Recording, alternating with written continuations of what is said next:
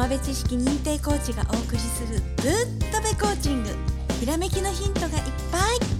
原隆コーチと渡辺直子コーチがお送りします。それでは本編スタートです。はい原さんこんにちは。はいこんにちは。はい、えー、今日は成人の日だったんですよね。そうですね。はい街の中もねこちらもうん。ねあの振袖の姿のお嬢さんが歩いてましたよ。和装ってやっぱ綺麗ですよね。そうですね。あの女性のねあの和装っていうのね晩餐会とかでもすごく感じたんですけどもね、女性の人がロングドレスを着てる人とはい。それと和装のその着物を着てる女性。はい。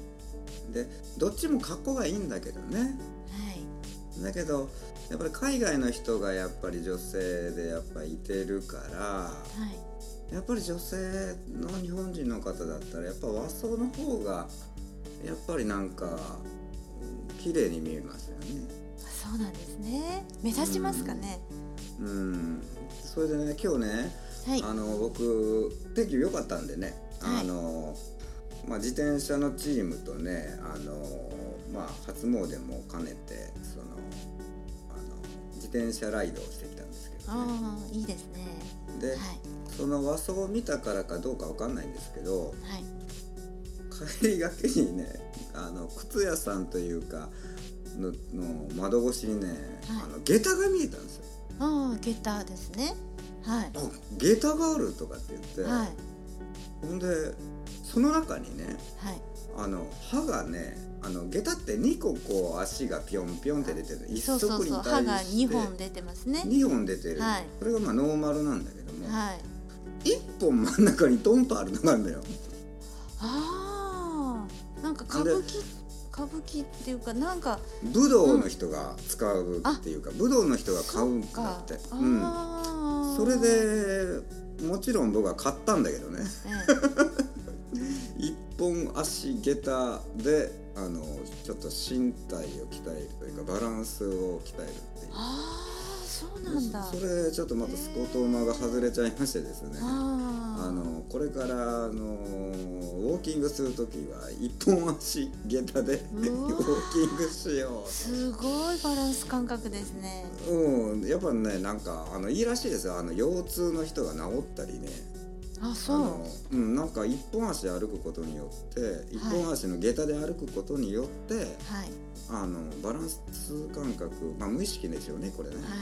無意識のバランス感覚が鍛えられ、えー逆に曲がってるその骨がまっすぐになるっていうちょっと検証しようと思ってね。ああなるほど、ね、まあそんな感じで。すごいですね、うん、まあ、はい。あの皆さんあの今度下駄を探しにあの、はい。街に行かれたら よろしいんじゃないかなとはい。思いますが、はいねはい、ね。えー本日はねえはい。ーっと、まあまあいろんなところでこうねあのまあうつとかねあのちょっと気分が優れない人の話をちょっとしようと思うんですけど。はい。直子さんねあの、はい。まあうつとかねはい。気分がすっきりしない時にはい。どういう感じのそのなんていうのこの前のね続きをちょっとお話ししてほしいんですはい。けど、前回はね、アーボビテっていうねあの木の香りのお話をしたんですけれども、そのアーボビテとすごく相性のいいレモンのエッセンシャルオイルがあるんですね。あの皆さんご存知のあのレモンの実なんですけれどもその皮の部分からね抽出したエッセンシャルオイルなのでそのまんま爽やかな香りレモンの爽やかな香りですね。これがあの例えば前回お話したアーボビテと合わせてあのこの手のひらに、ね、塗って香りを楽しんだりあとはレモンをね一滴こうお水の中に垂らして今私もさっきねあのお水に垂らして飲んできたんですけども、飲み飲むこともできますしあとねちょっと化粧品に混ぜて香り付けをしたりお風呂に入れたりそんな風にしてこう、ね、気持ちがこう、ね、アップするのももちろんですしこう生命力にあふれてくる感じのエネルギーがあるのでそういう使い方をするといいかなと思います。あのー今ね、えーマスクを着用する方とかもやっぱ季節柄多いと思うんですけど、そうですそのマスクにこう一滴垂らすとかいうのもいいかもわかんな。い、あの一滴垂らしちゃうと結構香りが強いのであの水のスプレーにねあのちっちゃい水スプレーに水入れといてそこに23滴入れといて薄めた状態でシュッシュってやった方がいいと思います。よりマイルドなで使いねやすい、あのマイルドになってね使いやすいのでねそんな感じでお使いください。あのちょっとそういう香りから気分をすっきりさせるっていう、はい。そういう技をねはい。試してみるのもね有効と思うんですけはいども、そうですね。えーやはりね僕ちょっとこの今回の話題の中でね気になることが、くあるんですけどはい。あの、まあ、経営をしている、まあ、家庭、はい。えーまあまあ、えー創業者の、まあ、社長さんがいててはい。んで、まあそのえー息子さんがまた2代目に就任し社長業をするっていうパターンでね、はい。ありますね。ありますよね。はい。でその2代目さんがねやっぱり就任されて、まあ、やってるんだけどもはいだけどもその後ろにはまだ先代さんのその会長さんがいると。はいだけどその会長さんがやっぱりいつかやっぱお年を召してねまあまあ完全に引退されるということが起きるじゃないですか。はいでその時のその2代目さん社長の心情はもう壮絶なそのストレスというか責任っていうかがのしかかってねはいやっぱりこういう鬱にねなる方が本当に多いんですよね。はいありますね。なこさんの周りでもやっぱそういうのはい話聞いたことあります、はいそういうご相談もあります。やはりこういう時にそのまあ話を聞いてもらいたいとかいう思いがやっぱりあってはい。まあまあ相談をね相談っていうか相談じゃないかな、まあ、心をこうちょっと和ましてもらうっていう形であのまあお酒飲まれる方だったらそういうところのねまああの癒し系のその銀座のママみたいなところのところにねはい。行ってたりまあするんですけどね。はいだけどやはりお酒飲みすぎでまた眠れなくなったりもするじゃないですか。はい。ね。だから飲める方だったらねもまだそれも一つの方法にはうんなるかもしれないですけれどもね。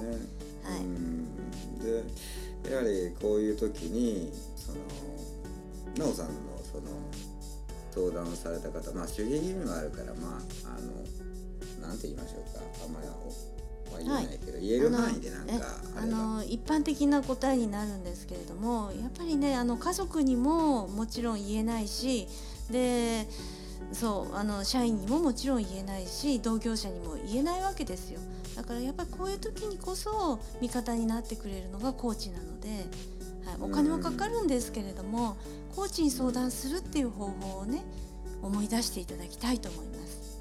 うん、まあそうですよね。まあ僕たちっていうのはそのコーチであるからそのあのお悩み相談ではないんだけどもね。だけどもその中ではい、もう一緒にその問題をこうね考えて前向きに前進していくそうですねと。いうね、はいそういうはい、カウンセリングとのね大きな違いはねあのカウンセリングだとか、あのコンサルとの大きな違いはアドバイスはしないわけですよ。うんで話を聞くだけで終わるわけでもないんですね。ねうんもう徹底的にクライアントのエフィカシーを上げて本クライアントご本人がその方法を見つける方向に持っていくんですね。その方法っていうのはゴール側ですね。ゴールを達成するための方法を見つける方向にねちゃんとうん進むようになるんですよ。でそのゴールはうんコーチが決めるんでも誰が決めるんでもない周りの人が決めるんでもないんですね。うんこれはクライアント本人が決めるっていうことなんですよ。また決めれるようになっていくもんね。そうですね時間はかかってもゴールを自分で見つけるようになるんですうんそうそのまあいろんな、まあ、方法っていうのは、まあ、コーチのね方がこう感じてまあその場に応じて、まあ、アレンジしてそれであの、まあ、その人に合ったねそのまあカリキュラムでこう進んでいくんですけどやはりこう一つ一つこう頭の中でモヤモヤしてる、うん、ごちゃごちゃしてるものが一つ解消しまたこうそこの中からまた解消し前にねこう脳回路でいうとまあもつれ合った糸が一つずつこう自分でほほぐしてまっすぐになって、はい。ね、それでまたまた続いていくっていう感覚と思ってもらったらいいかなそうですね。あるいは新しいねつながりが、ね脳の中でできていくっていうそういうイメージもありますね。そうですね、はい。まあ、いろんなことでねあの、まあ、ストレスというか、まあ、どうしようかなとかこう一人でできるかなとかね先代の社長がいた時はあれやけど 2, ば2代目だから3代目だからあのここで失敗したらうんどうだこうだとかまあいろいろね考えてしまってはい。あの自分でこうブレーキにかけてるセル踏みたいなね。ねええあのうん。こっから先うんうん。あの長く続く企業になるのかどうかっていうところがねやっぱり3代目さんぐらいになるとねそこでね、うん。あの分岐点ってうん。自分で思い込んでしまうわけですよね。うん。うん。うん。でまあ本当にさそういうふうにあの、うん、自分が社長になったらね。はい。だったら自分のしたい会社ですればいいだけよ。ね。出ました出ました。社長なんだから自分のしたい会社でもう全く変えてしまったんだよね。現状の外側にね。な実はさ今まで靴屋してたんだけどと。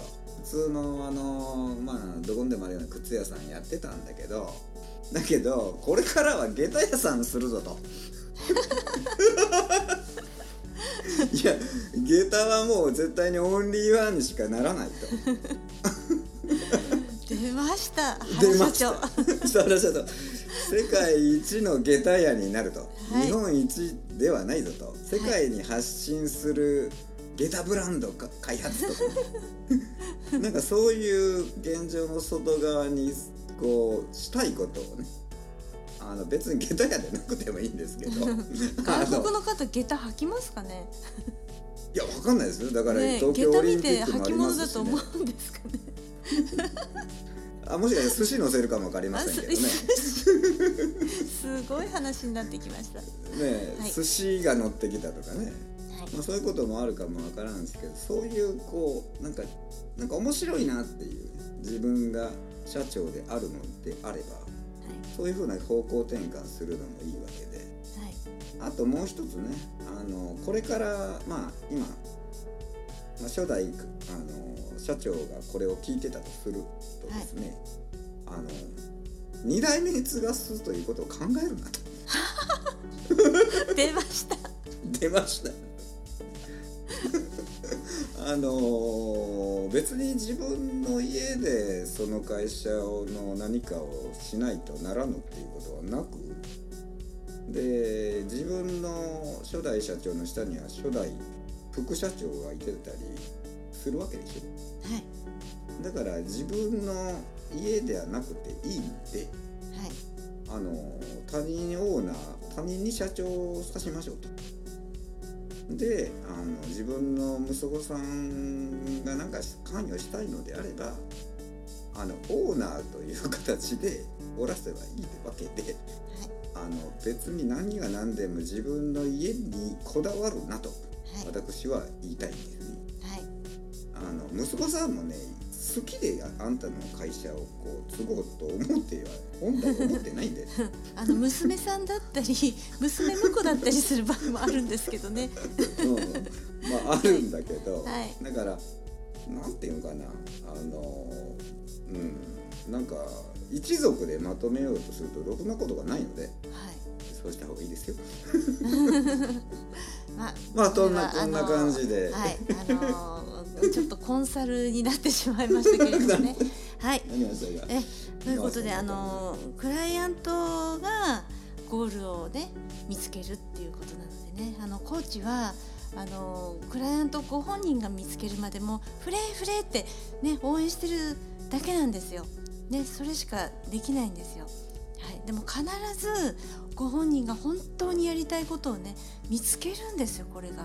これがすごいところですよねでゴールを更新し続けていくという。でそういうことになってますので、はい、ぜひ皆さん元気になっていただきたいので、はい、こういうお話を今回はしてみました。はい。えー皆さんスコトームを外して。はい、でやっていただければあの楽しいね。はい、世界が必ず待っているんで。はいということで。そうですね。えでお正月終わってあの仕事始まってまた忙しくてね眠れないって方もいらっしゃると思うんですけど夜はねもう頭の中空っぽにして何も考えない。でコーチング分かってる人はアファメーション。はいそうやってお休みください。はいでは今日もありがとうございました。ありがとうございましたの友部知識認定コーチがお送りするぶっとべコーチング。今日のお話はいかがでしたか？ひらめきのヒント見つかりましたか？あなたならできますよ。質問のある方は説明書きにあるメールアドレスにどうぞ。では次回もお楽しみに。